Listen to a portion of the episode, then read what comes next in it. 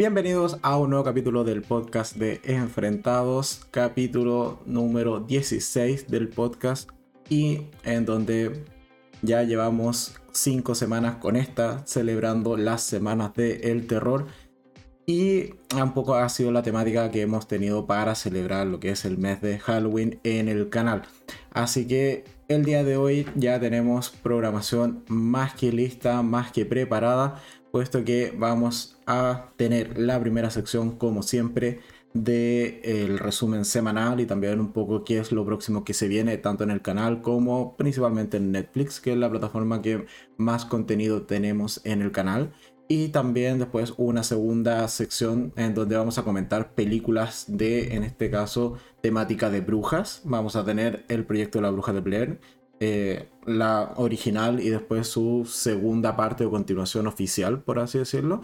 Y también vamos a hablar de la película que lleva el mismo nombre de o básicamente el nombre de Brujas, de la bruja. Entonces, eh, eso va a ser la segunda sección comentando estas películas.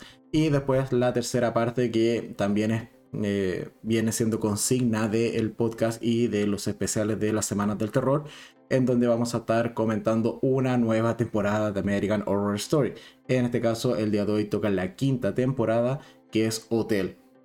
Así que a grandes rasgos de eso va a tratar el podcast de el día de hoy. Y como siempre, la idea es que quienes se vayan sumando a esta transmisión en directo en YouTube puedan eh, colaborar o comentar en tiempo real eh, a través del chat online. Y así hacemos esta hacemos este capítulo del día de hoy más dinámico, como viene siendo también tradición en los podcasts anteriores.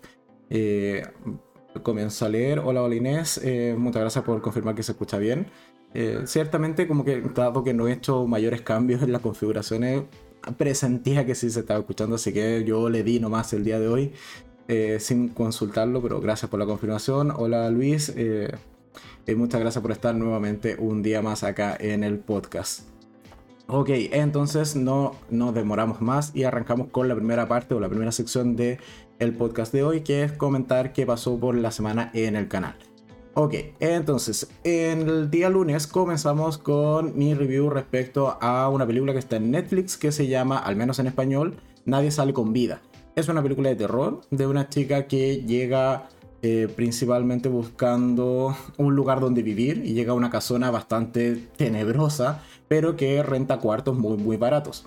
El punto es que, claro, mientras está viviendo en esta gran casona, empiezan a ocurrir cosas sobrenaturales y también vamos a tener un par de eh, misterios con, que involucran principalmente varias muertes.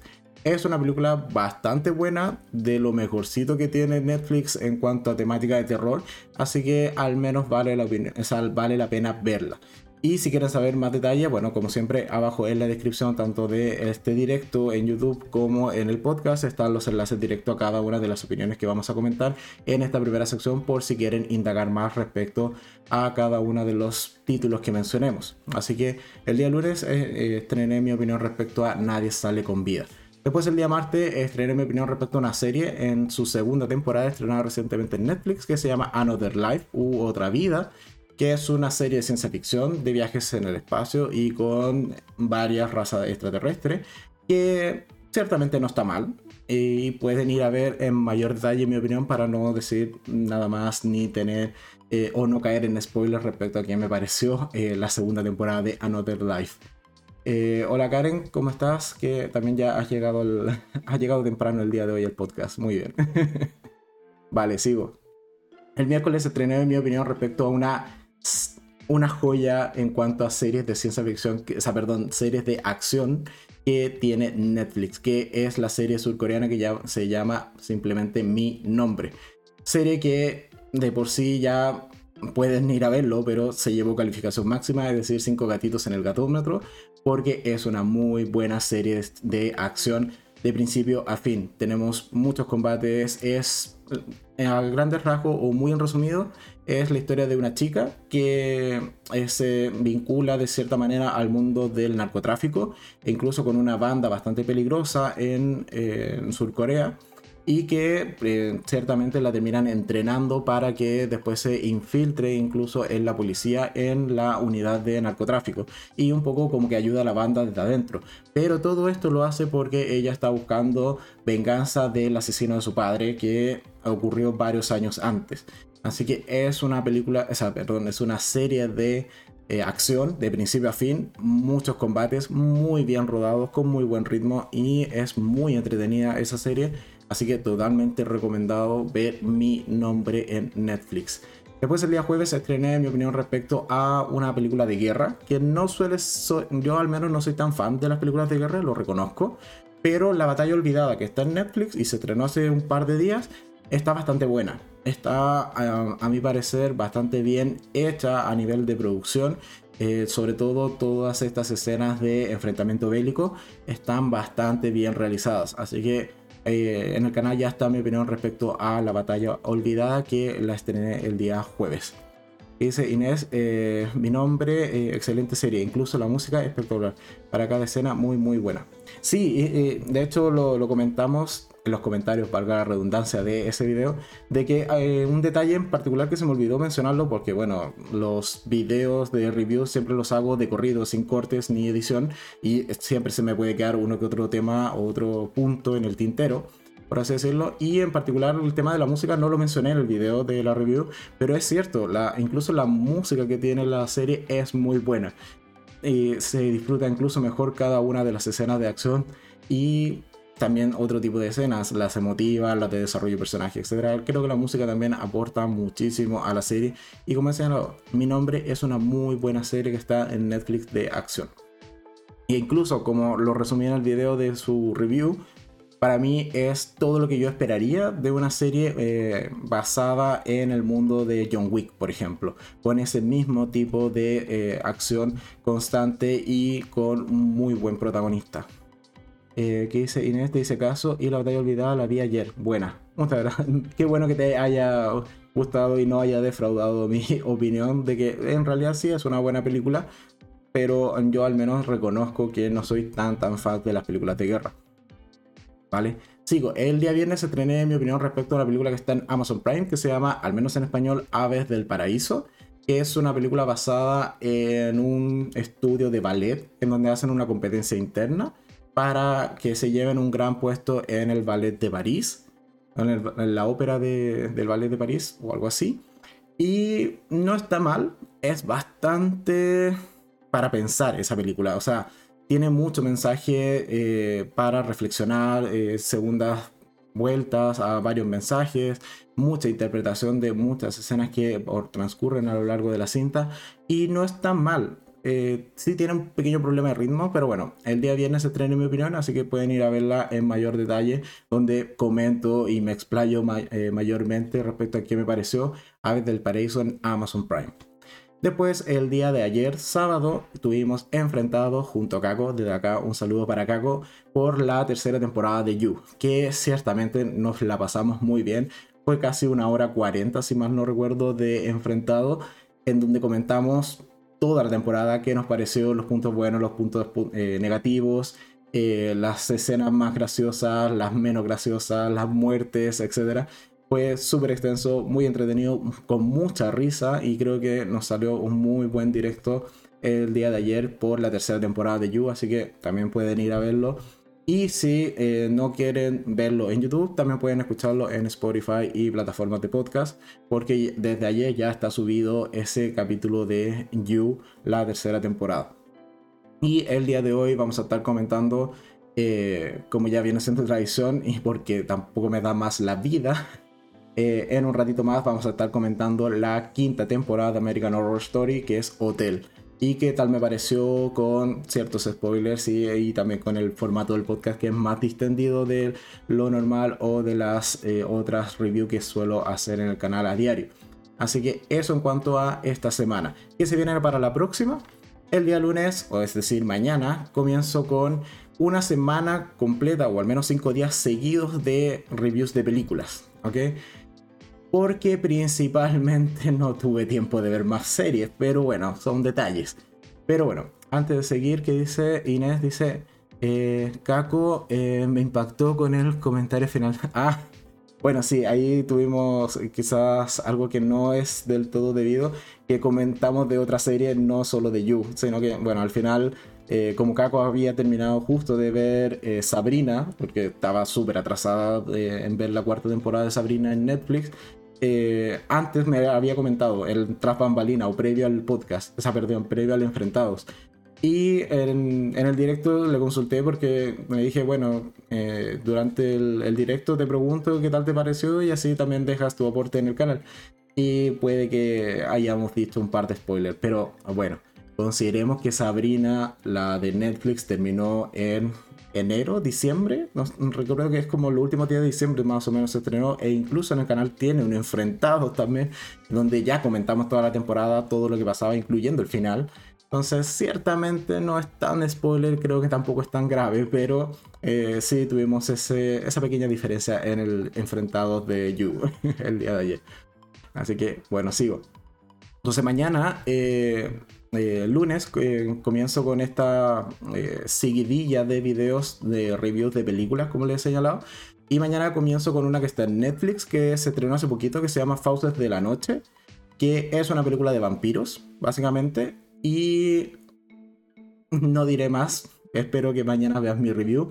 Desde ya adelanto que al menos a mí no me gustó esa película, pero si quieren saber por qué en mayor detalle, mañana se estrena mi review respecto a Pauses de la Noche. Después el día martes estreno mi opinión respecto a Madres, que es esta película de Blumhouse, parte del especial de Halloween que hace Blumhouse en Amazon Prime, donde suele cada octubre eh, o al menos ya el año pasado lo hizo y este año también repitió la, temática, de publicar al menos cuatro películas de, eh, la compañía Blumhouse eh, en conmemoración o en celebración a Halloween. Bueno, entonces en este caso una de esas cuatro películas que se estrenó este año fue Madres y en el podcast anterior ya les había dicho que la iba a ver y le iba a traer review, así que el día martes se estrena mi opinión respecto a Madres que ciertamente no está del todo mal. Así que ah, es muy en resumida y sin caer mucho en spoilers de mi propio video, eh, no está del todo mal la película Madres en Amazon Prime. Después el día miércoles estreno opinión respecto a Quién mató a W, que es una película que está en Netflix, que es una comedia con thriller policial, puesto que la protagonista, que se llamaba Magda, si no me equivoco, encuentra un cadáver, una chica muerta en un parque y casualmente ella tiene un collar con una W, que es el mismo collar, o al menos uno muy parecido, que tenía con una amiga de su infancia o cuando era mucho más joven, pero que dicha amiga ha desaparecido ya hace varios años. Por lo tanto, parte del misterio de la película es eh, determinar quién es la chica muerta, por qué tenía el collar y cómo está relacionada con esta amiga que desapareció varios años antes. El punto es que, como he señalado, es una película de comedia. Y ese fue mi mayor problema con quien mató a W. Así que el miércoles van a poder eh, saber qué tal me pareció en mayor detalle. Pero no es del todo mi agrado realmente esta película en Netflix. Después el día jueves estreno la segunda película que voy a ver de este especial de Halloween de Blumhouse y no voy a ver las otras dos porque ya lo dije en el podcast anterior, no me parecen eh, realmente interesantes ni que valgan la pena, siendo súper sincero. Pero el día jueves voy a estrenar mi opinión respecto a The Manor o La Mansión, también se tradujo en algunas eh, partes, que es, como he señalado, otra de estas películas del especial de Blumhouse en Amazon Prime.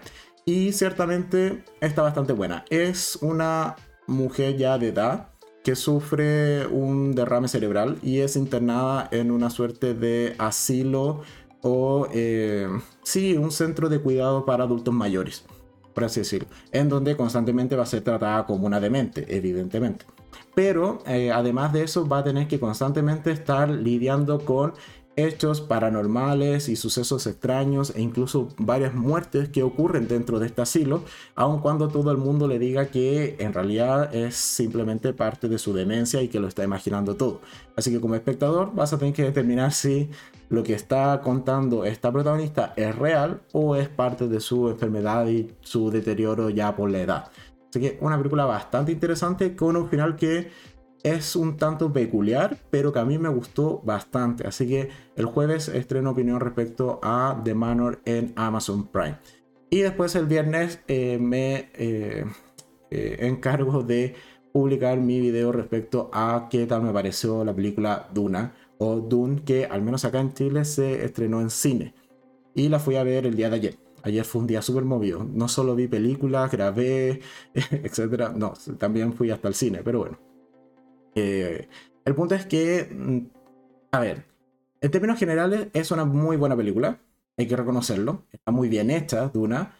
Eh, pero se siente, o yo al menos la sentí que era más larga de lo que debería. O sea, dos horas y media de película se te hacen larga. Y eso hay que reconocerlo. Y además es un tanto enredada. Y cuesta seguirle el hilo si es que no conoces absolutamente nada del universo de Dune. Como lo es mi caso. O sea, yo tenía un par de conocimientos previos, un par de videos que ya me había visto anteriormente, un poco para saber de qué iba. Pero pese a eso, igual quedé bastante perdido en algunos puntos. Así que al viernes estrenó mi opinión respecto a Dune. No lo hice antes porque ya tenía publicado, o sea, ya programado los otros videos. Así que dije, bueno, calza para el viernes, el viernes será. Así que el viernes va a estar mi opinión respecto a Dune. Después el día sábado debiese ser eh, publicarse mi opinión respecto a Locan Key, la temporada 2, que no la he empezado a ver, voy a empezar a verla después de terminar el podcast del día de hoy. Así que ahí les comentaré qué tal me pareció la segunda temporada. Si es mejor que la primera o en realidad no lo es tanto. Así que el sábado debiese ser review respecto a Lock and Key temporada 2 en Netflix.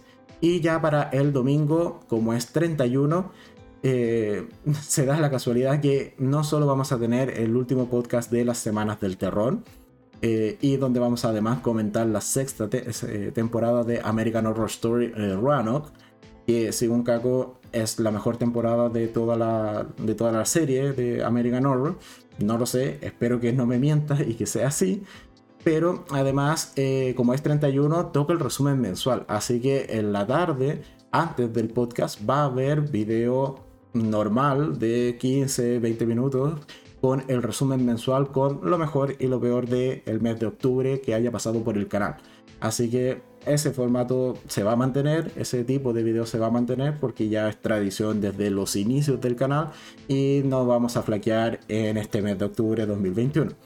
Y además eh, aprovecho de comentarles de cuál va a ser la temática del el próximo podcast de la semana del terror 6 en este caso y la última semana del terror que vamos a tener es precisamente, bueno, por un lado Roanoke, que es la sexta temporada de American Horror Story, y por otro lado vamos a, como ya es Halloween, This is Halloween, evidentemente no podemos hablar de otra cosa que no sea las películas animadas, en este caso de terror. Por un lado, El extraño mundo de Jack, como acá se tradujo en Chile, o eh, The Nightmare Before Christmas. Y eh, también vamos a hablar de El cadáver de la novia y, como no, de Coco. Que en particular Coco no la he visto, así que la voy a tener que ver en la semana en algún momento. Pero eh, también vamos a hablar entonces de Coco. Estas tres películas animadas van a cerrar este ciclo de eh, las semanas del terror y en el formato del podcast del canal Enfrentados. Así que a grandes rasgos eso es lo que se viene la próxima semana. Y ya para simplemente ir cerrando la primera parte de este, de este podcast, como siempre, eh, que se viene en lo que es las plataformas de streaming, principalmente Netflix, que es la que más eh, se consume, al menos acá en el canal.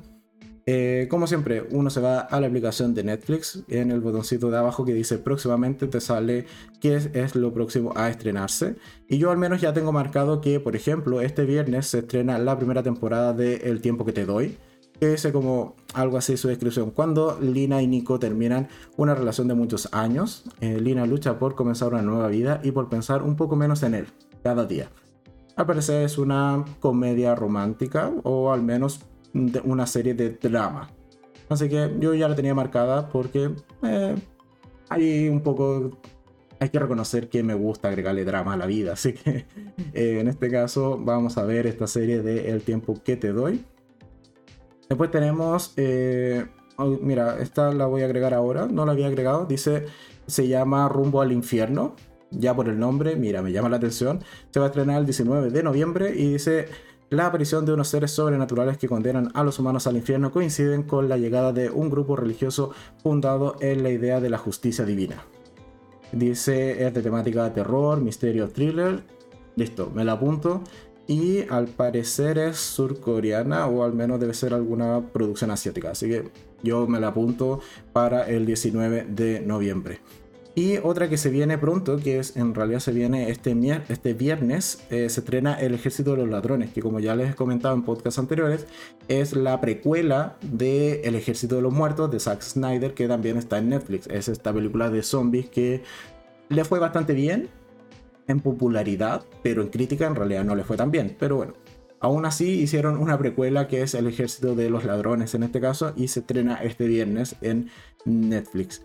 Y después eh, simplemente tengo eh, ya marcada que eh, voy a ver Hipnótico, que es una película que se estrena el miércoles, ahora sí el miércoles, y que dice Jen que, que siente detenida su vida personal y profesional, acude a un misterioso hipnoterapeuta para terminar atrapada en un juego mental con consecuencias fatales. Es de suspenso, cyberpunk, thriller. Ok, me sumo a ver Hipnótico este miércoles y ya tener la review para la primera semana de noviembre, muy probablemente. Y eso en cuanto a próximos estrenos, para no extender más esta primera parte del podcast de hoy. Creo que hemos cumplido. Tenemos que pasó por, la, por el canal, por si algún video no te saltó la notificación. Y por eso es importante tener activada la campanita, aun cuando subo video todos los días. Y eso para algunas personas puede ser eh, quizás molesto. Hay personas que no les gustan las notificaciones todos los días, pero eh, ciertamente ayuda a saber que estoy publicando en el canal. O si no, bueno, para eso está también la primera sección del podcast que un poco hace el resumen de qué pasó por el canal. Y también que se viene la próxima semana, también y, o sea, en el canal y también en, Netflix principalmente, que como he señalado es la plataforma que más utilizamos. Ok, vamos a beber un poco de agüita. Y nos vamos de lleno entonces con la segunda parte del podcast de hoy, que son las películas de brujas, porque estamos en el mes del terror, en la semana 5 del terror o especial semana 5 del terror, y se acerca Halloween, se acerca la noche de brujas y había que hablar de brujas. Entonces el día de hoy vamos a comenzar con la primera película de esta temática, que voy a soltar esto, denme un segundo, ahora sí. Entonces, acá está. Vamos a comenzar esta, segunda parte o esta segunda sección del podcast del día de hoy hablando de proyecto de la bruja de Blair. Ok, es, eh, o al menos así es conocida en español, en inglés o su nombre original es The Blair Witch Project, que es una película, es un largometraje independiente de terror psicológico estadounidense de 1999, escrita y dirigida por Daniel eh, Myrick eh, y Eduardo Sánchez y además fue producida por eh, Axan eh, Films. ¿Ok? Dentro del argumento tenemos que el 8 de julio de 1994, o sea, esto de, de qué trata, haciendo un breve resumen de qué trata el proyecto de la bruja de Blair, por si no lo recuerdan. Eh, algo así, la película está ambientada entonces en el 8 de julio de 1994, en donde tres estudiantes de cine, Heather, Michael y Joshua, se preparan para filmar un documental a modo de tesis sobre la leyenda de la bruja de Blair. Una mujer acusada de brujería y asesinada en 1785 a quienes los habitantes de Burkinsville, o sea, Burkinsville, em, previamente llamada Blair, así se llamaba ese pueblito, eh, han señalado como la responsable de diversos eventos paranormales durante los últimos 200 años. ¿Ok? En términos generales, em, a ver, sigamos leyendo la segunda parte de, la descripción porque creo que está interesante. Dice, al llegar al pueblo entrevistan a la gente del lugar sobre la leyenda. Un par de personas le explican el caso de Rustin Parr, un hombre que entre 1940 y el 41 secuestró a ocho niños y asesinó a siete eh, luego de escuchar la voz de una anciana. La mujer sobreviviente, Kale, eh, atestiguó que Parr los obligó a arrollarse en un rincón de la habitación eh, de cara a la pared mientras mataba a algunos de los otros. Al terminar los asesinatos, Parr se entregó y los cuerpos de los niños fueron hallados en una cabaña en el medio del bosque. Unos meses más tarde fue ejecutado por sus crímenes y la cabaña fue demolida. Más tarde entrevistan a Mary Brown, una mujer excéntrica, anciana, que asegura haber tenido un encuentro con la bruja de Blair, a quien ella describe como una mujer suspendida en el aire cuyo cuerpo estaba cubierto de pelaje. Ok, y ahí, bueno, la descripción que está en la Wikipedia es mucho más extensa, pero creo que ya queda más bien eh, detallado el contexto de qué trata la película del Brujo de Blair. Además, hay que considerar que es esta película que se considera un falso documental encontrado. Tiene tienes otro nombre en inglés, pero la traducción es más o menos esa. Es como falso documental encontrado. O falso metraje encontrado también. Y en particular, La Bruja de Blair es una película que está grabada como si fuese un video casero o un video amateur. Es decir, siempre uno de estos tres chicos que hemos mencionado, que es Heather, eh, Michael o Joshua, está sosteniendo la cámara y grabando a los otros dos. Y se meten en medio del bosque, empiezan a pasar cosas extrañas, un sonido raro por aquí, un sonido raro por allá en la noche. Hay cosas que empiezan a desaparecer, se empiezan a perder dentro del bosque y hasta que llegan a esta suerte de cabaña, que es cuando ya la película está por terminar, y evidentemente empiezan a ver a esta bruja, empiezan a ver cosas que eh, son sobrenaturales dentro de esta suerte de cabaña, que en principio debería haber estado demolida, como dice la, descripción que acabo de leer. Y la única forma de no morir, en, ciertamente eh, a manos de la bruja de Blair, es que no puedes verla y por eso tienes que colocarte contra la pared eh, y con los ojos cerrados, si no me equivoco, pero es como eh, eh, colocarte en contra, esa, contra la pared y no voltearte a verla. Porque si lo haces es cuando finalmente te atrapa. A ver, ciertamente esta película yo la vi de bastante joven, niño diría, y es una de las películas que más terror me ha causado. Sobre todo por este hecho de que está hecha en primera persona como si fuese real. Y creo que eso es lo más eh, perturbador que tiene, al menos de esta película eh, del, del 99. Que como está, la forma en la que está hecha, creo que quedó bastante bien. Y uno ciertamente, si no investiga después de que esto en realidad es una producción cinematográfica, te terminas creyendo que eh, sí fue un, una cinta, un proyecto, un video que se encontró por allí y que efectivamente podría ser real. Además que ciertamente esta película no tiene tantos elementos sobrenaturales, o sea, no vemos, no sé, una bruja volando, por ejemplo, o tirando algún hechizo, no, pasan cosas que son, entre comillas, realistas, o sea, un sonido extraño en el bosque, que los protagonistas se pierden, que creo que les roban o les hacen desaparecer un par de cosas. Ah, estaba también esto de que dejaban como colgados estos muñequitos, más que muñequitos, eran como figuras humanoides con las ramas, que también es característico de la bruja de Blair, o ciertos eh, rumbas de piedra, por ejemplo. Entonces, eran cosas que tú decías como, sí, esto, o sea, es lo que yo me esperaría de una bruja real. o en la vida real. Entonces eso ayudaba mucho a que realmente la pasaras mal viendo esta película.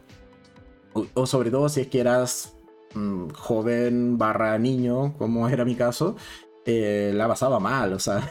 y no solo este, esta película, también hay otra que es como de extraterrestre, que probablemente si la veo ahora también voy a encontrar que es muy mala, que está muy mal hecha, etc.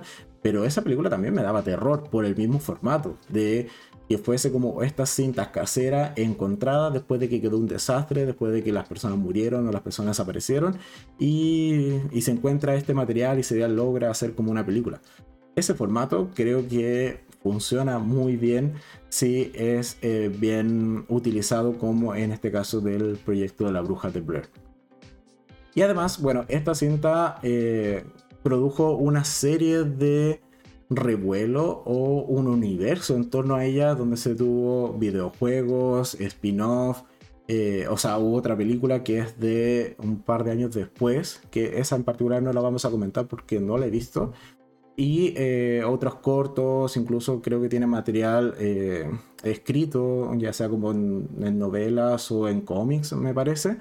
Entonces generó mucha cultura, si se quiere, en torno a la bruja de Blair, muchas teorías también en internet, que eh, por lo demás se vienen a materializar, si se quiere, en la segunda parte oficial que tiene esta historia, que es Blair Witch o Bruja de Blair, simplemente, que es la película que se estrenó en el 2016 que es una película eh, también del tipo metraje encontrado, terror psicológico, y que es dirigida por, en este caso, Adam Wingard y escrita por Simon Barrett. y es una secuela directa a la película de Blair Witch Project, que es la del 99, e incluso ignora todos los sucesos de eh, Books of Shadows, que es eh, Blair Witch 2, que es la película que les comentaba que salió un año después, en el 2000, que en principio o funcionó durante 17 años, o, sea, perdón, durante 16 años como la continuación oficial, pero que después esta película de simplemente La Bruja de Blair eh, viene, que es, o la segunda parte, por así decirlo, de esta historia, viene un poco a suprimir toda esta historia y se convierte en una secuela directa de la primera. ¿Ok? Y en este caso el argumento de esta segunda película, que también he visto, eh, dice más o menos así. Un grupo de estudiantes universitarios se aventura en Black Hills Forest, en Maryland, para descubrir los misterios que envuelven a la desaparición de Heather. Como señalado, Heather es la protagonista dentro de la primera película la del 99, ¿vale? Y eh, la hermana de James eh, o Don, eh, quien muchos creen que está conectado con la leyenda de la bruja de Blair después de su desaparición hace 20 años. Al principio el grupo tiene esperanzas especialmente cuando un par de locales se ofrecen a actuar como guías a través del oscuro bosque, pero mientras la interminable noche avanza, el grupo es atormentado por una presencia amenazante. Lamentablemente el grupo empieza a entender que la leyenda es muy real y más siniestra de lo que pudieron haber imaginado. Y aquí la segunda película, por así decirlo, o esta continuación de La Bruja de Blair, tuvo adherentes y detractores. ¿Por qué? Porque muchos la consideraron una suerte de fanservice de las teorías que se habían originado a partir de la primera película. Y estas segundas un poco se viene a hacer cargo de esos, eh, de esos, de esas teorías y las vuelve canon. Y en particular, una de las mayores teorías que había en torno a la primera película simplemente era que en realidad este bosque es una suerte de burbuja temporal. Entonces casi que en esta segunda parte de la bruja de Blair tenemos viajes en el tiempo. ¿Por qué? Porque gran parte de la película, o si uno pone bastante atención, vamos a ver que no solo si mal no recuerdo, habían eventos que ocurren previos a los ocurridos en la primera película y también los mismos protagonistas ven cosas o eh, experimentan cosas que en realidad van a pasar mucho más adelante. Entonces como que las líneas del tiempo, al menos en esta segunda película, se empiezan a entremezclar y te da a entender efectivamente de que el bosque, más que una maldición, en realidad es un bucle temporal. Entonces por eso es que, por ejemplo, pese a que la cabaña estaba o había sido demolida según la leyenda o según los informes policiales, en la primera película la, eh, la cabaña de la bruja sigue intacta, por así decirlo. ¿Ok? Entonces, esta es un poco la historia de la bruja de Blair. Y en particular, la segunda película, si mal no recuerdo, eh, bueno, de hecho lo menciona, también tiene estas eh, suertes de escenas como de metraje encontrado pero creo que no es del todo o no tiene el mismo nivel o no logra la misma sensación de realismo, si se quiere, que la primera película. ¿Por qué? Porque, claro, en esta segunda sí tiene más elementos sobrenaturales y sobre todo con esto de los viajes en el tiempo que eh, ciertamente te rompen un poco la realidad. ¿okay? Incluso recuerdo que estaba esta chica que le empiezan como a, se empieza como a convertir en estas figuras de madera. Pues, recuerdo que está como esa escena en que tiene algo como en la pierna de que se le está como convirtiendo en madera, que ya es un poco lo que he señalado de ir rompiendo ciertamente el realismo que al menos te presentaba la primera película de la bruja de Blair. O también esta suerte de... Recuerdo que hay una chica que está como vinculada a una de estas figuras en la segunda parte o la segunda película. Y cuando rompen estas figuritas de que tienen forma humana, pero son estos de, ramas, de madera, eh, las chicas se parten dos. Y es una escena brutal, está muy bien hecha, sí. Y realmente te impacta también. Pero ahí nuevamente rompe ciertamente el realismo que venía trayendo la primera película. Así que en general creo que es una buena franquicia. Te causa bastante desasiego. Eh, al menos yo sí vuelvo a ver la, Bruja de Blair porque para esta cosa no la vi, vi, la, vi de nuevo eh, la siguiente película que vamos a comentar, pero eh, ciertamente me causa esta sensación de de inquietud, de que está bien hecho. la protagonista que era, en este caso, ¿cómo se llama? Heather, lo hace espectacular. O sea, tú la ves sufrir realmente y lo hace muy bien. y le crees que ella está histérica, de que tiene miedo, de que no entiende qué está pasando, de que en algún punto desconfía de sus compañeros. los otros dos chicos también, o sea, los ves eh, sufrir, los ves desaparecer incluso. Eh, entonces la primera película creo que es mítica, eh, te causa, hasta hoy en día te sigue causando un mal rollo, sobre todo porque es un formato que creo que incluso envejece muy bien. O sea, si hoy día, en 2021, eh, pones La Bruja de Blair, como es este formato de material o metraje encontrado, o falso documental encontrado, o falso metraje encontrado, tú dices como, está bien que se vea mal, está bien que tenga mala calidad, que se vea, no sé, como, como si fuese un VHS antiguo. Está bien, es coherente y eso hace que eh, envejezca muy bien la película y que la puedas ver hoy en día y te cause el mismo terror que te pudo haber causado hace 10 años atrás. Entonces, si no, y, obvio, eh, no, no a sabiendas de que en realidad es ficción, pero eh, creo que es una película que incluso al, al pasar del tiempo eh, no le perjudica en mayor manera como a otras películas que eh, los años las hacen envejecer muy, muy mal y se ven los efectos especiales, se ve la, eh, el, guion quizás no tan pulido, etc. Pero creo que es algo que la Bruja de Blair puede, o el proyecto la Bruja de Blair puede sortear de mejor manera que otras películas. Así que esa es mi opinión respecto a esta cinta realmente me la pasé mal en su momento viéndola. Cuando la he visto de nuevo también, o sea, me queda esta sensación de qué tan falso será esto y es, eh, eso hace que la película sea muy buena y logre su cometido de al menos causarte esta sensación de inquietud. ¿Ok? Entonces, y seguimos con la segunda película de brujas a comentar el día de hoy que esta la vi en la semana. De hecho, hicimos nuevamente esta suerte de videollamadas para verla en línea y en particular la vi con mi madre, que creo que no la había visto, así que eh, sirvió para que viese una buena película de, terror. Y en este caso es La Bruja, que, y se llama simplemente así, The Witch, que, que es la película estadounidense-canadiense del 2015 también de género de terror sobrenatural y de época, que está escrita y dirigida por Robert Ayers. Y antes de continuar, eh, que dice, en los comentarios dice, la semana vi la bruja y pasaron cosas raras, se cortó la luz, eh, el generador, eh, di el generador para seguir viéndola y se fue el internet, era la bruja, ¿qué? Era la bruja, terminé de verla al día siguiente y muy buena. sí, de hecho, eh, no me suelen pasar cosas extrañas cuando veo películas de terror, pero eh, fue peculiar esta cosa.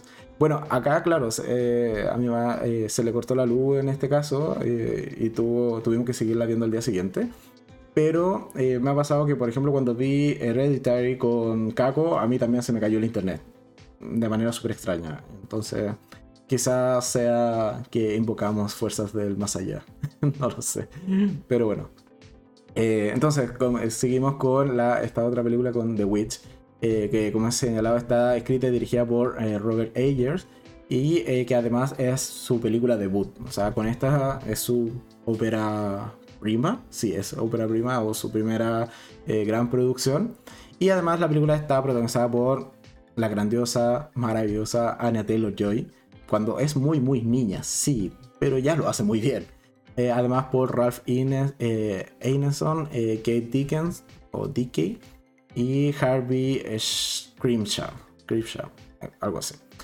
El argumento de esta película dice algo así como en la Nueva Inglaterra del siglo XVI, 17, perdón, un hombre llamado William, tras una disputa de carácter religioso con el resto de la colonia puritana donde vive, es expulsado con su familia. Su esposa Catherine su hija Thomasin, que es Anya Taylor Joy, y realmente el nombre es muy extraño, Thomasin. Me suena como un tomate pequeñito, pero bueno. El punto es que su hijo Caleb y los eh, gemelos Mercy y Jonas. Durante el exilio, la familia construye una granja a un costado eh, de un extenso y aislado bosque, lejos del asentamiento puritano. Catherine pronto da a luz a su quinto hijo, Samuel. Mientras estaba al cuidado de Thomasine, Samuel desaparece misteriosamente. Después eh, se ve que el bebé fue secuestrado por una bruja que vive en el bosque, quien lo mata y, lo, y utiliza su sangre y su grasa para preparar un ungüento para volar. Bueno, esa parte, eh, al menos a mí no me quedaba del todo claro dentro de la película, pero bueno, es lo que dice la descripción oficial. Eh, leyendo simplemente el siguiente párrafo y hasta ahí lo vamos a dejar, que dice algo así como, Catherine, desolada por la desaparición de Samuel, pasa los días llorando y rezando. William lleva a Caleb a cazar al bosque, donde el niño le, eh, lo reprocha por no haber bautizado a su hermano Samuel. William, en respuesta, le confiesa que ha vendido la apreciada copa de plata de Catherine para comprar insumos de casa. En la granja, los gemelos juegan con un macho cabrío eh, de la familia llamado Black Philip, quien, según los niños, les habla. Esa noche, Catherine eh, culpa a Thomasin por extraviar su copa de plata e insinúa que también es responsable de la pérdida de Samuel. Eh, cuando los niños se van a dormir, escuchan a sus padres decir que enviarán a Thomasin a servir a otra familia. Eh, ¿qué, más, ¿Qué dicen los comentarios? Dice Luis, dice, pregúntame a mí sin luz y mi señora viendo películas de terror. Fue una noche para olvidar.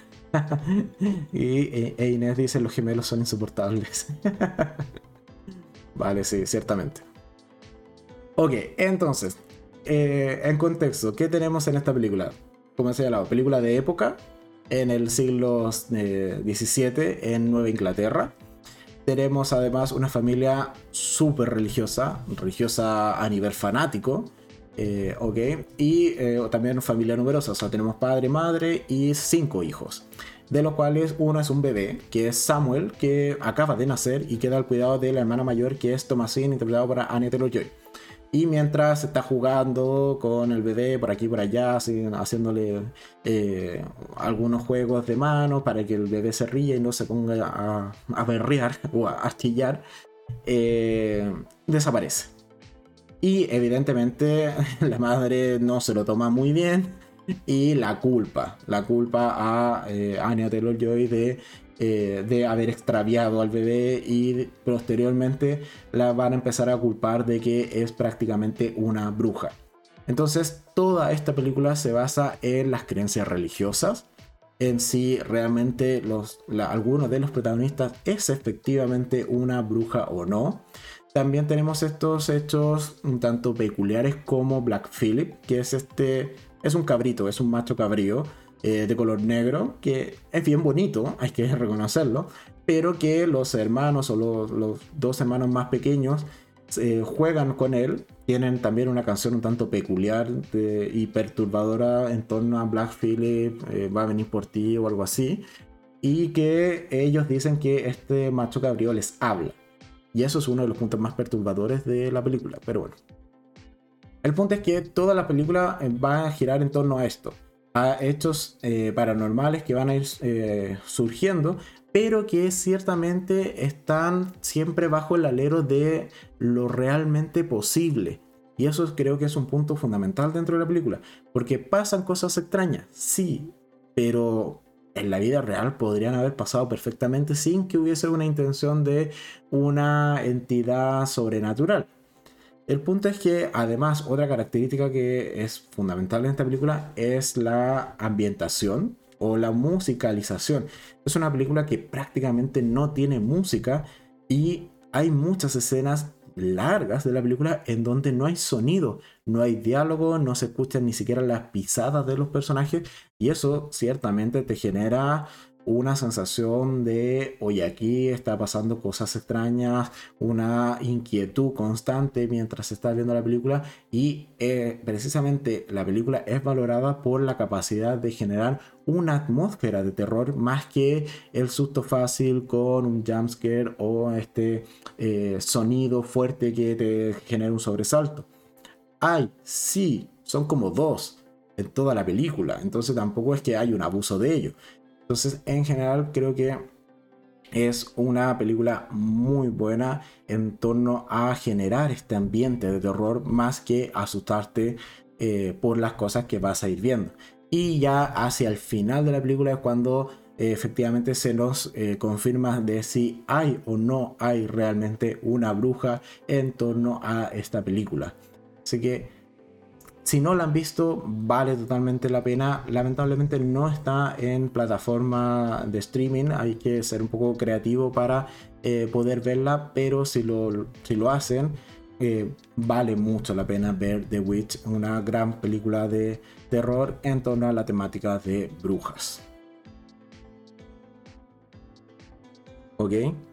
Y bueno, dicho esto, eh, habiendo ya eh, dado por terminada esta segunda sección del podcast de hoy, comentando películas de temática de brujas, dado que estamos en el mes de, de Halloween y mes del terror.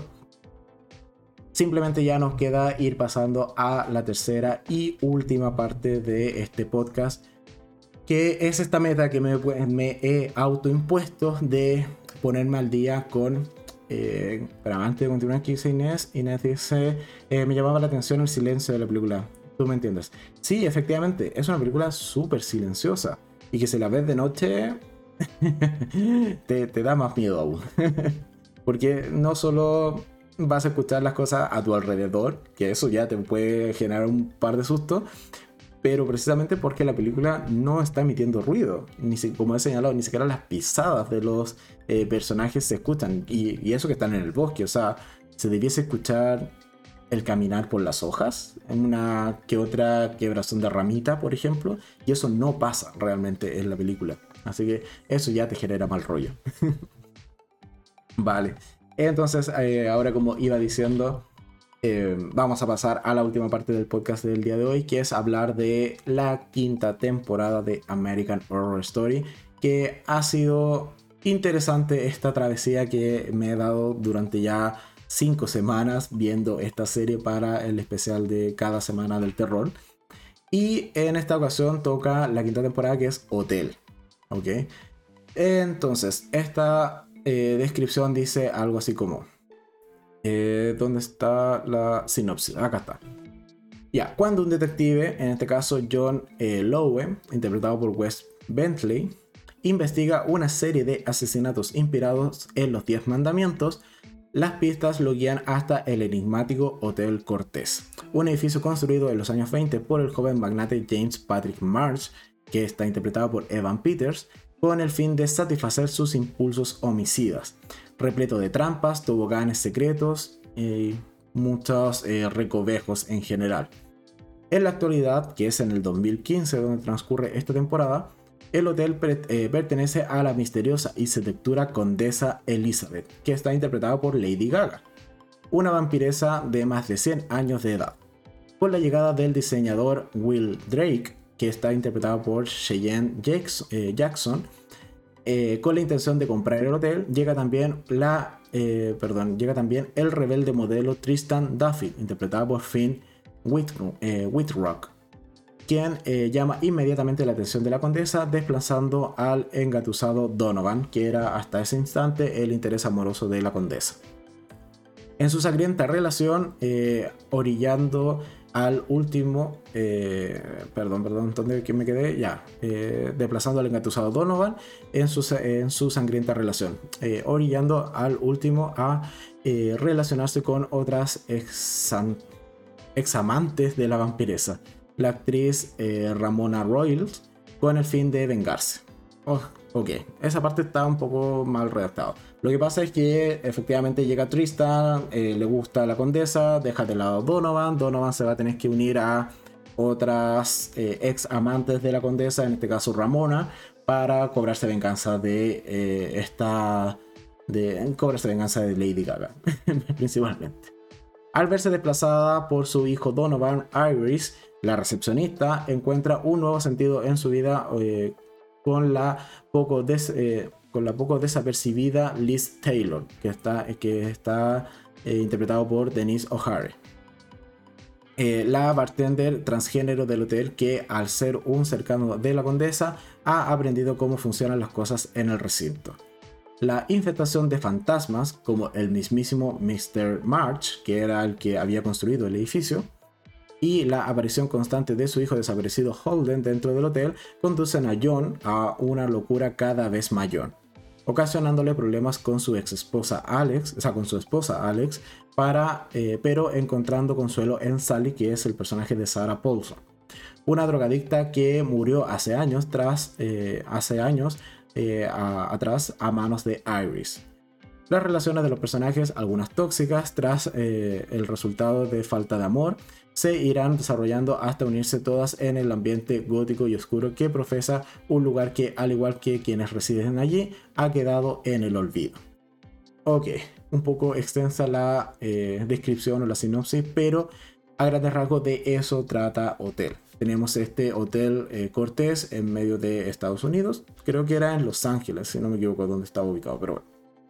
El punto es que este gran hotel que fue construido por el personaje de Evan Peters, que es Patrick March, él lo construyó precisamente para que fuese un lugar seguro donde matar gente. Porque él era un asesino que disfrutaba de matar gente. Y mató mucha gente en el hotel mientras estaba vivo. Y además en ese tiempo conoce a Elizabeth o a la condesa Elizabeth que está interpretada por Lady Gaga que posteriormente va a terminar convirtiéndose en una vampira. Entonces, eh, y además este hotel tiene una suerte de maldición, si se quiere, que es muy parecida a la maldición que tenemos en eh, Murder House, que es la primera temporada, en donde la casa estaba maldita, por así decirlo, y quienes morían dentro de la casa podían habitar la casa y quedarse allí como eh, fantasmas, pero fantasmas corpóreos donde pueden interactuar de entre ellos dentro de la casa. Aquí en el hotel pasa exactamente lo mismo. Tenemos una cantidad absurda de muertos que deambulan por el hotel y que ciertamente terminan siendo casi los huéspedes del hotel, eh, pues que eh, porque precisamente han muerto allí. ¿Ok?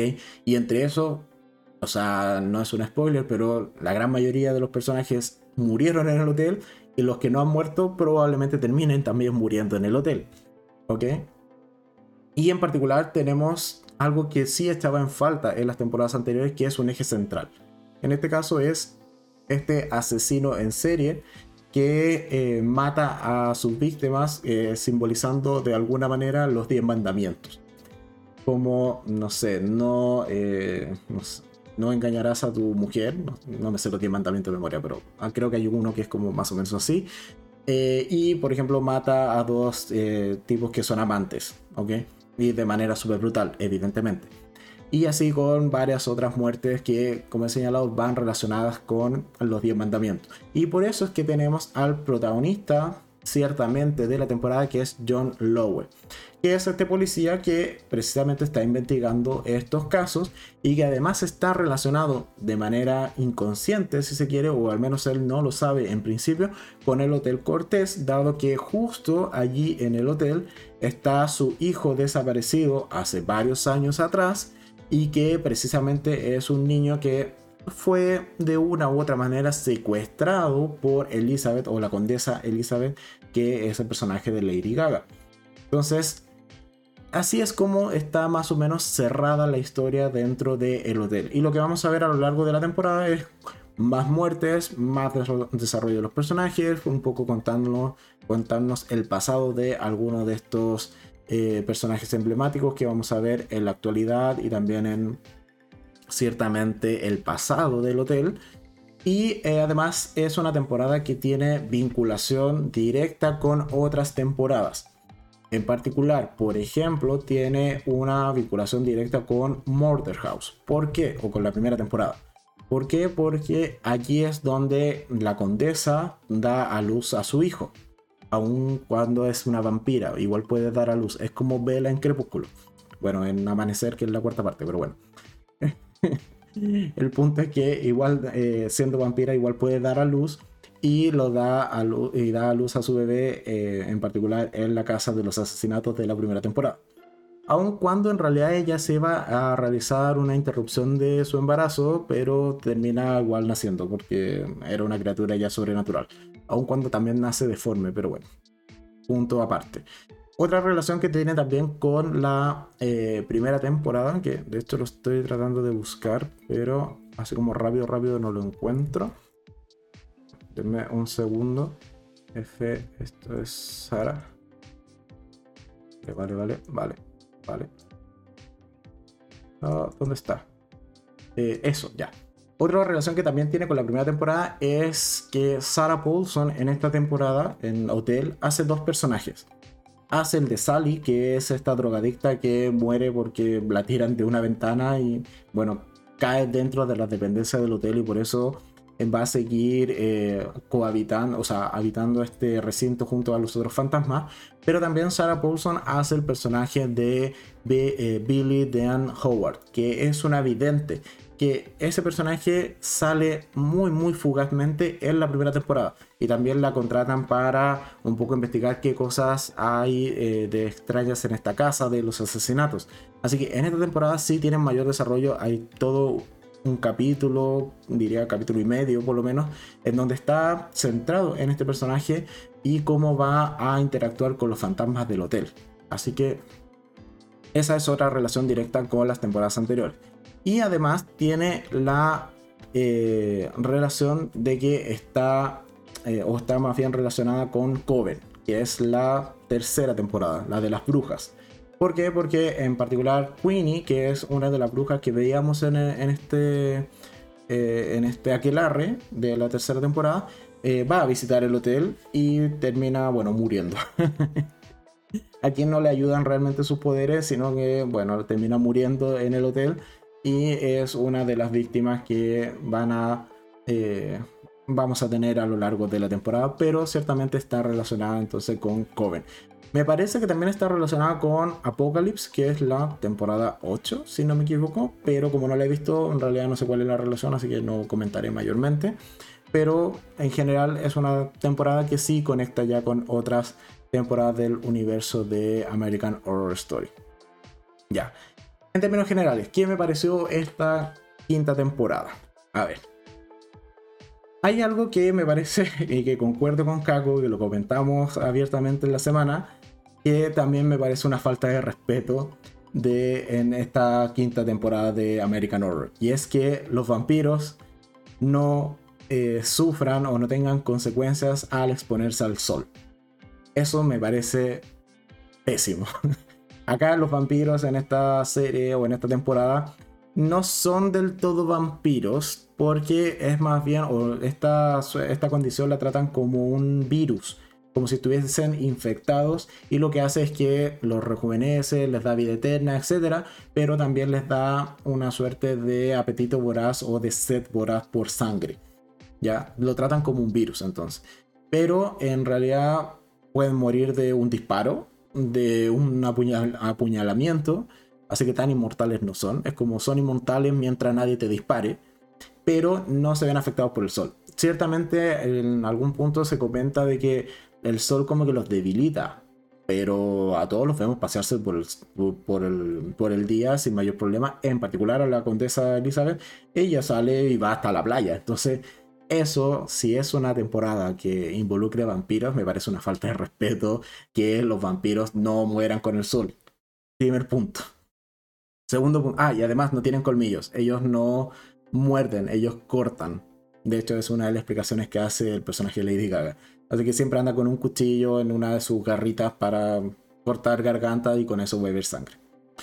Ok, primer punto, me parece decepcionante el trato que le dan a los vampiros. Los vampiros deben ser eh, dañados por el sol, si no, no es un vampiro. Esa es mi regla general. Y por eso no me gustan los vampiros de crepúsculo, porque que brillen tampoco me parece la opción eh, o una buena salida en este caso para que no mueran por el sol. O sea, en ese caso prefiero que no mueran, pero no que brillen. ¿Ok? Listo. Dicho eso. eh, sigo entonces. Espérame, que me están hablando por interno ya. Pero bueno, sigo. Eh, primer punto, no me gusta el, trato que le dan los vampiros. Sí me agrada que en Hotel tengamos una trama principal, que es principalmente este caso que tiene que resolver el, policía John respecto a los asesinatos. Creo que o los, este asesino en serie que eh, está inspirado en los 10 mandamientos. Eso me parece... Eh, ah, ya, es de otra cosa lo que me están hablando. Em, eso sí me parece bastante eh, importante y es algo que echaba en falta en las temporadas anteriores, que no hubiese un eje central. Independiente de que en este caso el gran eje central es todo el hotel y las cosas que pasan y es muy similar a la, trama que eh, teníamos en Murder House, eh, que acá tengamos un asesino en serie que haya que investigar y que haya que seguirle la pista me parece un acierto. Pero ciertamente no vemos todos los asesinatos que realiza este asesino en serie. Y tampoco me causó mayor sorpresa quién realmente eh, es el, el, asesino en serie cuando se revela este misterio. Pero bueno, sí me parece un acierto entonces que tengamos este eje central creo que no está del todo bien aprovechado. Y eso también es cierto, porque como he señalado, vemos solo un par de asesinatos de este asesino en serie de los 10 mandamientos y no vemos los 10 asesinatos, como me lo hubiese esperado. Pero en ese punto me, me, me satisface que tengamos una trama principal el desarrollo de los personajes. Tenemos personajes muy interesantes. Creo que Lady Gaga me sorprendió gratamente en esta temporada. No esperaba realmente que fuese un personaje potente. Y me gusta cómo lo hace en esta temporada. Es realmente la condesa. O sea, ella eh, tiene toda esta aura, lo hace muy bien. Eh, tiene buenas eh, actuaciones, buenas escenas de matanzas, de eh, más bien de carácter sexual también. En general, me gusta el papel que tiene eh, Lady Gaga muy, muy gratamente en esta, segunda, en esta quinta temporada de American Horror. Otros personajes, por ejemplo, uno que es casi secundario, que es el personaje de Liz Taylor, eh, interpretado por Dennis O'Hara. Es un personaje que me encanta, realmente que es esta, este bartender transgénero que vemos en la, en la serie el trasfondo que le dan, el contexto, la historia y la previa de cómo llega a convertirse en Liz es maravilloso, es uno de mis capítulos favoritos y sobre todo cómo es que la condesa a final de cuentas lo ayuda a renacer en, este, esta nueva identidad que es Liz. Es uno de mis personajes favoritos y es con el de los que más me encariñé en esta quinta temporada. Pero de, nuevo, si me voy quizá a los personajes que no me gustan del todo, está nuevamente el personaje Sarah Paulson en Freak Show, que es la temporada de la que venimos del podcast anterior, a mí me encantó el personaje de Sarah Paulson. En esta, que es el personaje de Sally, lo detesté. Realmente no aporta casi nada a la trama. O sea, sí está relacionado de una u otra manera con el, el asesino de los 10 mandamientos. Ya. Pero creo que. De hecho, llega un punto porque esta temporada tiene 12 capítulos. Y hay un par de capítulos que son como los centrales en donde el personaje Sarah Paulson no aparece. Y llegó un momento en la serie en que me había olvidado que existía ese personaje. Y cuando lo retoman para darle como su cierre y su término en cuanto a su historia, fue como, ah, cierto, ¿verdad que Sarah Paulson estaba en esta serie? Porque es un personaje de, es un desastre, no hace absolutamente nada. Tiene un par de implicaciones en el principio que tú dices como, ya, esa es Sarah Paulson, hemos visto el protagonismo que ha tenido en las otras temporadas asumimos que en esta irá a tener también un buen protagonismo y vemos que finalmente no hace nada.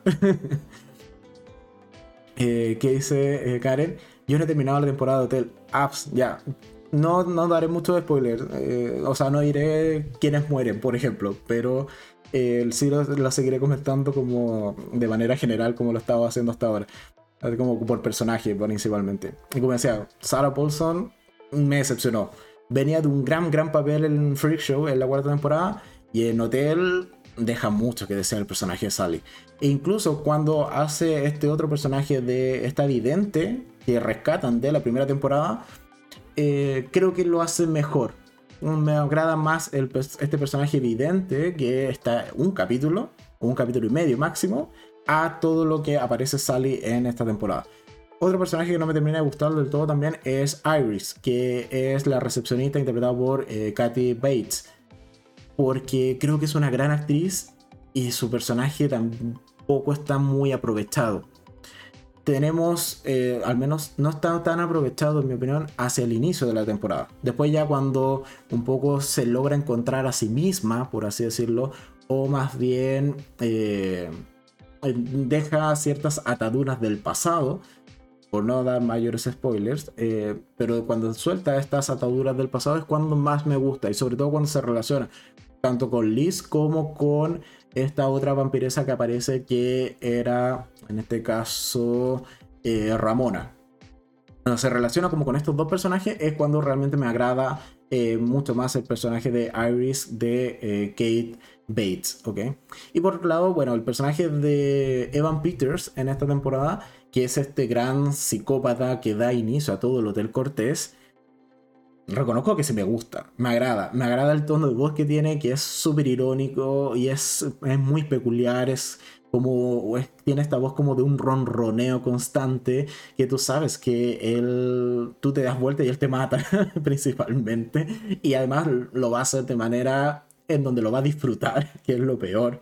Así que el personaje de Evan Peters me, me gusta en esta temporada pero creo que tampoco lo explotan tanto. Está como muy tras bambalina, es también uno de los fantasmas, así que está ciertamente limitado a que eh, a, su capacidad de operar solo dentro del hotel, pero también tiene bastante implicancia y es la mente maestra detrás de este asesinato, ese asesino de los diez mandamientos.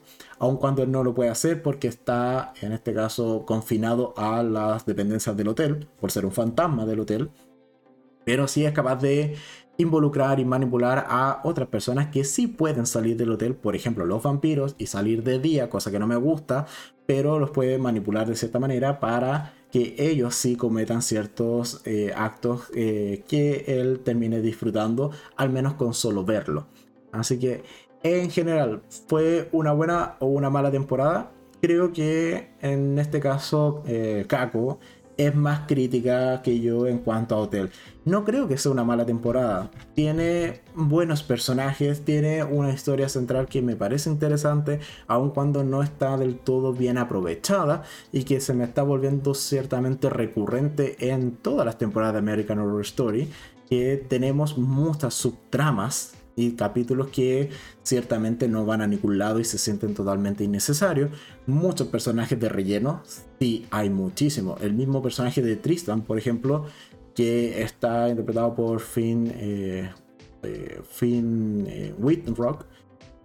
Yo pensé que iba a tener mayor protagónico, o sea, un rol más protagónico dentro de la temporada y tampoco es el caso. Entonces, y después ya cuando lo unen con toda esta historia de Liz, ciertamente se me hizo forzado. O sea, eh, sorry, pero no me parecía una buena pareja. Hay que, yo al menos lo reconozco. No me termina de gustar del todo esa pareja. Pero bueno, entonces tengo buenos personajes, personajes totalmente desaprovechados y que no me gustaron para nada, como lo es el de Sarah Paulson, por ejemplo.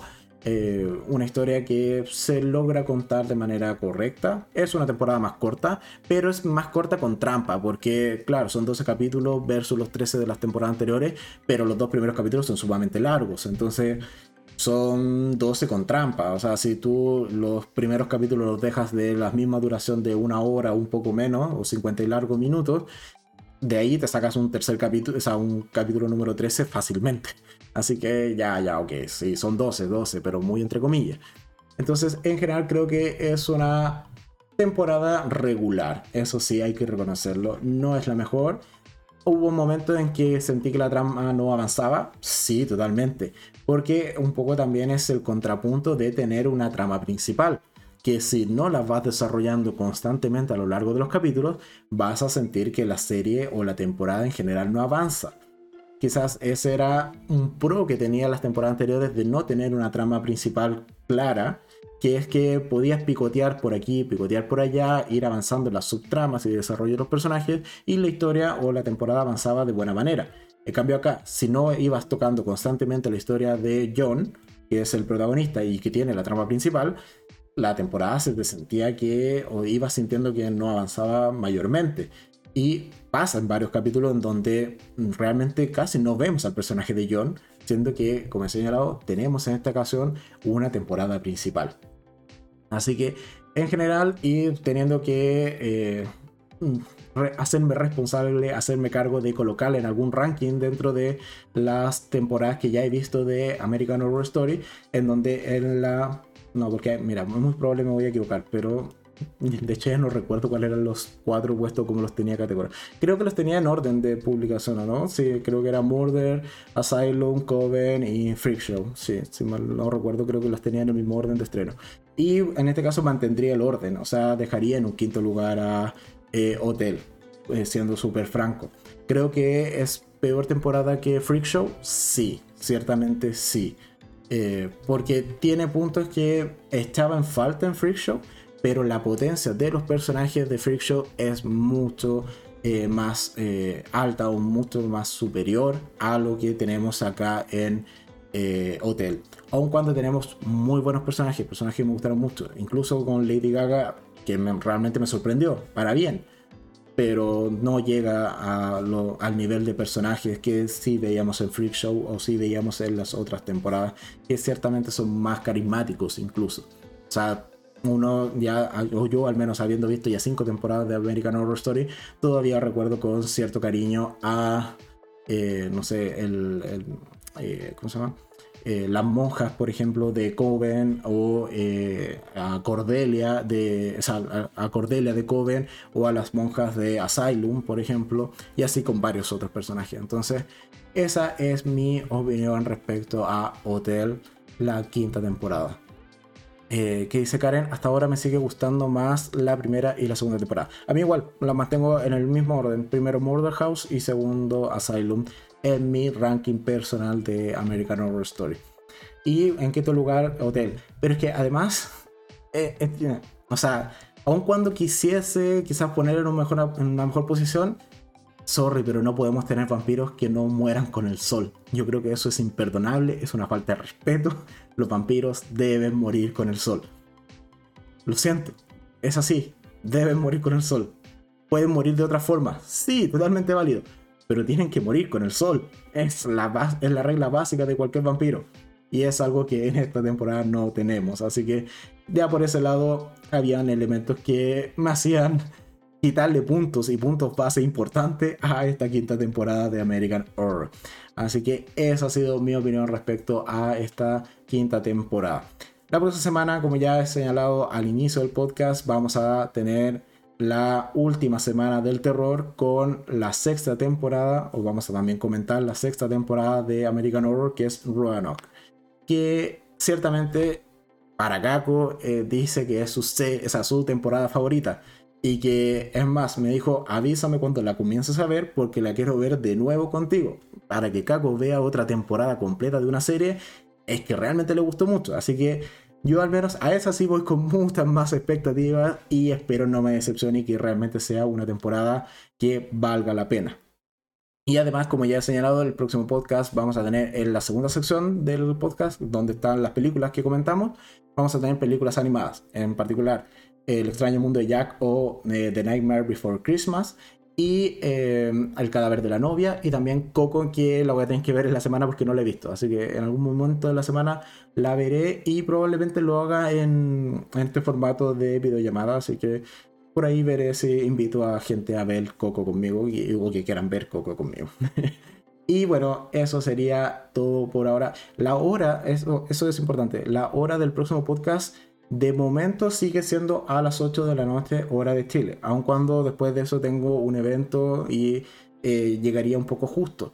Si llego a adelantarlo, van a eh, simplemente saberlo cuando programe el video en la semana, ¿ok?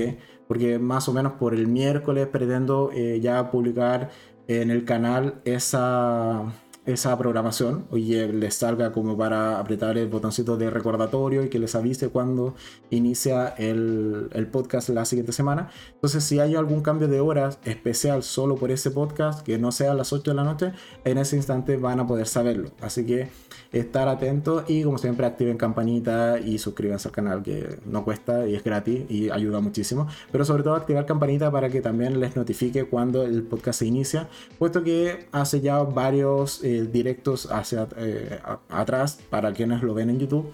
Eh, al inicio comienza con un contador de 5 minutos, así que son 5 minutos que da tiempo suficiente para que les llegue la notificación y se conecten al directo y así están desde el inicio. ¿Vale? Eh, ¿Qué más? Eh, Inés en los comentarios dice, anoche vi el sabotaje, muy buena para que la veas en Netflix. Es película, me parece, ¿o no? Creo que me, apareció como en las recomendaciones, pero para esta semana ya tengo todo visto, así que podría verla para la siguiente, así que ahí, ahí me, eh, me, la apunto para revisarla. Y que Luis, Luis dice, con esas películas me noto, claro, porque son animadas, entre comillas de terror, pero son animadas.